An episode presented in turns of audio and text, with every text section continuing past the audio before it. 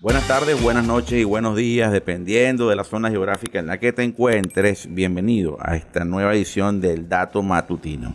8.45 de la mañana aquí en Maracaibo, Venezuela. Adolfo Pestana del otro lado del micrófono y en la otra cámara para los que nos van a ver en YouTube. Recuerden, el YouTube contenido exclusivo para suscriptores, eh, miembros que paguen, que nos pongan a hacer periodismo independiente para seguir invirtiendo y haciendo cositas para mejorar y generar más y más y más y más información. Adolfo, el dato matutino, pues tenemos dos datos matutinos que creo que son importantes. Uno preliminar, ok, que divulgamos hoy en la lista de difusión de WhatsApp a nuestros seguidores. Repito, si quieren que recibir los contenidos en la mañana, pues escríbanos por la comunidad de YouTube y por ahí lo podemos poner en contacto para que puedan eh, estar en la lista de difusión de estos contenidos. Eh, Estatista nos pasó una, una gráfica, una estadística bien interesante sobre las ciudades para teletrabajar, las mejores ciudades del mundo para el teletrabajo. Y esto es muy importante porque obviamente el teletrabajo hasta el año 2019, diciembre de 2019, marzo de 2020, el teletrabajo era importante nos gustó, nos parecía un una, una forma de trabajar eh, creciente. Era la época también que estaban creciendo estas grandes salas de, trabajo. Eh, de eh, hecho Sí, pero había unas grandes salas de trabajo que también eran como de trabajo colaborativo, el coworking, etcétera, ¿no?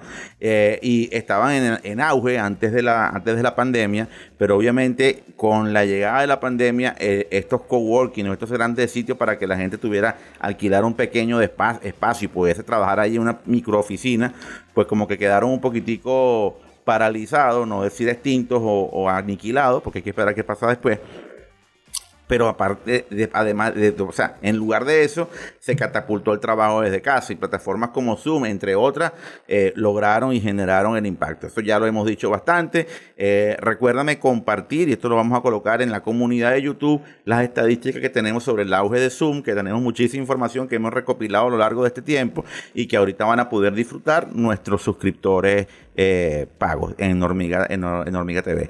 Bueno, pero ahorita tenemos el ranking de las ciudades que mejor, mejor se han adaptado a esto. Y obviamente, pues tenemos que, decirlo, no solamente tenemos una sola ciudad latinoamericana que está metida entre las primeras 100, y no es que esté muy cerca, ¿no? De, las primeras 100, está en el puesto 45, que es la ciudad de Buenos Aires. Eh, España, que es el único país hispanohablante, está en el, en el lugar número 15. Y México, México, que es la otra nación que está en el ranking, está cerrando el ranking de las principales ciudades, de las ciudades más ideales para el teletrabajo. Eh, el ranking lo está liderando Melbourne, después está Montreal y luego está Sydney. Y después está Wellington, tres ciudades australianas y, y una canadiense. Y después, está, y después está Praga. Entonces eh, eh, es interesante estos numeritos porque eso son datos que son relevantes porque demuestran cuáles son las ciudades que mejor se están adaptando a las nuevas realidades, a las nuevas economías. Y ese es un punto que obviamente para nosotros en América Latina nos debe yo soy de los que piensa que nosotros no debo, debemos ver nuestra tragedia para reírnos y no tomar cartas en el asunto para resolverlo. Podemos reírnos de nuestra tragedia, pero también entendiendo que tenemos que solucionarla y que eso no son panaceas, son cosas que se pueden alcanzar. Eh, eh, nosotros debemos y tenemos que entender que este es el futuro y no veo que haya verdaderamente una apuesta grande hacia cambiar esta realidad. En el ranking, en, estos eslabones se cuentan varios elementos, brother. Exacto, eso te iba a decir. Hay, hay varias características a cumplir para, para para el teletrabajo y para todas estas eh, nuevas realidades. Correcto, correcto, correcto. Hay características que no son tan fáciles de alcanzar en países o en ciudades como la que estamos nosotros. Uno puede pensar que nada más es Internet, que es el acceso a Internet. Esa es una de las variables. El transporte también es importante. Los servicios también es importante. Eh, las condiciones eh, las condiciones ambientales en las cuales tú te ubiques. Por ejemplo, tú vas a trabajar en tu casa bueno, tienes que tener una casa que tenga las condiciones en el entorno para que tú puedas trabajar bien. Si tú tienes que salir a hacer alguna diligencia, pues puedes llegar o llegar más o más, o más temprano, dependiendo cómo esté la calidad del transporte los servicios, la calidad del servicio. Todos esos elementos son elementos que se toman en cuenta. Los datos generales de este ranking lo van a poder ver, repito, en, la comunidad y, y alguna estadística la vamos a poder colocar en el video. Pero ese no es el dato más importante del día. Ya para cerrar tenemos un dato muy importante que estamos sacando la nota y la vamos a publicar hoy. El video también va a estar listo hoy público, disponible para todos todos los, seguidores y no seguidores del canal de YouTube de Hormiga. Y la nota estará en nuestra página web hormigatv.com. Y tiene que ver con un análisis que hace The Wall Street Journal sobre el tema, ya famoso tema de los semiconductores. Mm. Y este es un punto importante, ¿no? Fíjate tú que ellos están diciendo, a partir de una investigación, cuando este medio habla y saca una noticia, es porque, como decimos acá en Venezuela, tiene los pelos del burro en la mano, ¿no? Y ellos están diciendo algo que para mí es muy importante. Están comentando que la industria de semiconductores en el año, me imagino que en el periodo 2020-2021, este año, ha invertido la Bicoca de 146 mil millones de dólares en tecnología de chips. ¿Ok? ¿Qué es lo que pasa? ¿Qué es lo que pasa? Estos desarrollos se están haciendo para chips de próxima generación, es decir, chips que todavía nosotros no estamos utilizando, no se están utilizando en ninguno, en ninguno, en ninguno de los dispositivos que podemos disponer. O sea, no son funcionales right now, ahorita. No vas a poder resolver nada. Es decir, son chips que están trabajando en, en obleas de 8 nanómetros, por ejemplo.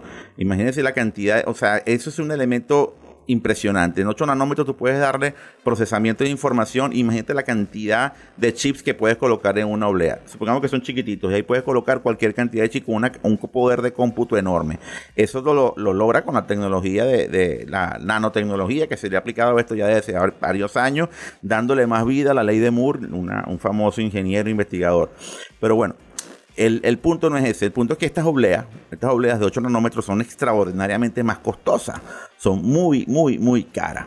Y las obleas más baratas con las que podemos nosotros tener, por ejemplo, chips para los routers Wi-Fi, chips para, para tecnología del presente, de cualquier dispositivo que estemos utilizando, son más económicas, pero la industria decide no invertir tanto dinero en estos chips por un motivo dicen, caramba, pero esto se va a quedar obsoleto pronto.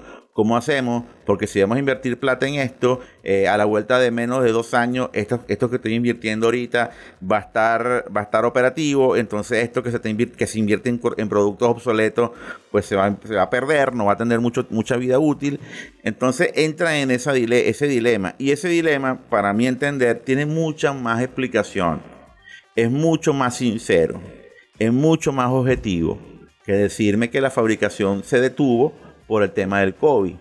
Ya yo puedo entender que si bien el tema del COVID influyó, hay un tema necesariamente económico, necesariamente de mercado, que es lo que estoy explicando por qué hay una escasez global de microchips.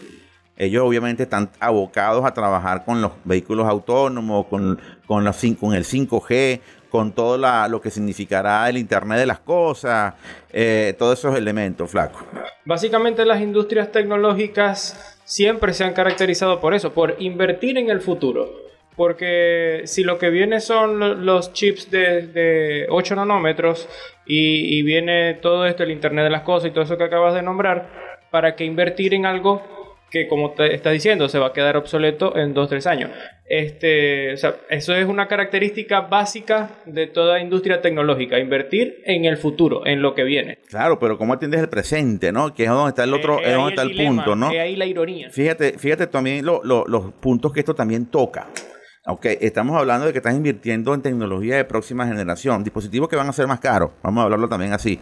Al principio van a ser más caros para todo ¿ok? Más caro para que lo use. Es decir, estás pensando necesariamente en, países en naciones o en economías que puedan tener la capacidad de poderte adquirir estos equipos sin mayor problema. ¿Qué va a pasar entonces con las llamadas economías emergentes? ¿Qué va a pasar entonces con los países que tienen menos poder adquisitivo? Son, son los mercados que, eh, ideales para esas tecnologías que ellos consideran obsoletas.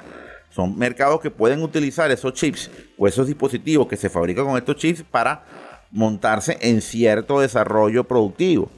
Pero tampoco está ocurriendo. Tampoco está ocurriendo porque si hay una escasez, ellos también se ven desatendidos. Entonces, cuando la demanda crezca, va a crecer en función de unos productos o de unos dispositivos que ellos no van a poder adquirir. Van a tener que esperar que haya suficiente escala para que estos productos abaraten sus costos y puedas tenerlos.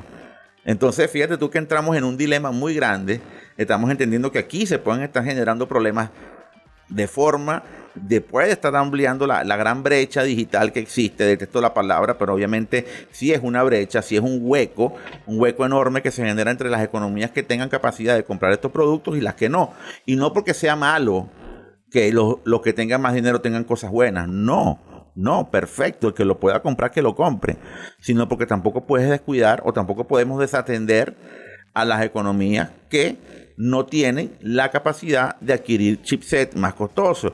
Imagínate tú que tú tengas que comprar un router de próxima generación para 5G y en tu país no hay 5G. Entonces vas a utilizarlo para ciertas redes porque te puede, te puede proyectar en algunas cosas con una red 4G, sí puede ser, pero no le vas a sacar el jugo completo y vas a gastar un dineral en un router al cual le sacaste un 20% de su capacidad con lo cual y pudiste haber resuelto eso con un producto más económico. Para dar un ejemplo de los routers, que no es donde haya un mayor problema, hay, hay problemas en otras áreas, en otros eslabones, que es buenísimo este, que lo entendamos. Nosotros estamos recibiendo en, en nuestros mercados tecnología, vamos a estar claros que es de segunda calidad no es la mejor tecnología, no es la tecnología de tope que tienen estos, estos fabricantes porque el poder adquisitivo nuestro en América Latina es bajo. En América Latina en general, no hablemos solamente de Venezuela, toda la región. Pero si a eso le sumamos que nosotros no estamos, no estamos considerando, no estamos haciendo algún tema, algún tipo de presión para que no nos dejen abandonados, opresión o estímulo, vamos a hablar de estímulo, vamos a hablar de, elementos que permitan a estos fabricantes que nos, que nos surtan. Eh, eh, estamos ampliando más problemas que pudieron y que perfectamente se pueden estar resolviendo. Yo creo que también podría ser esto como presión por parte de esta industria o de los fabricantes en, en o sea, como que forzar ese paso a la tecnología 5G. O sea, vos veis cómo hacéis, pues vos veis cómo hacéis, pero yo estoy invirtiendo en 5G. Eh, eh, o sea, eh, eso se lo estarían diciendo también a los gobiernos, no tanto al, ciudadano de a pie, sino a, los a, a los gobiernos, podríamos decir. Como que ya esta tecnología es la que viene y, y yo estoy invirtiendo en esta tecnología. Si vos te quedas atrás, eso es problema tuyo. Claro, pero hay un elemento que también es bueno decirlo. No solamente es, así no se, así tampoco. ¿Por qué? Porque hay un parque instalado porque hay una garantía, porque hay una necesidad y porque hay una realidad. Y ha existido siempre. Eh, lo que pasa que obviamente, por lo que yo estoy entendiendo, por lo que se está interpretando de todo esto, la explosión que viene ahora con el 5G y lo que viene en lo adelante con el 5G, pues obliga, obliga a que toda la industria dedique, ponga buena parte de su plata en desarrollar tecnologías y productos para esta tecnología disruptiva que va a cambiar todos los parámetros de todos y cada uno de los elementos de la economía. ¿Ok? Eso yo lo puedo entender. Lo que yo no puedo entender es que no se haya tomado en cuenta el presente. No solamente de nosotros los mercados emergentes, el presente está, afectando a todos, a todos los mercados, incluso, incluso la PlayStation 5, por ejemplo. Está afectando a todos los mercados.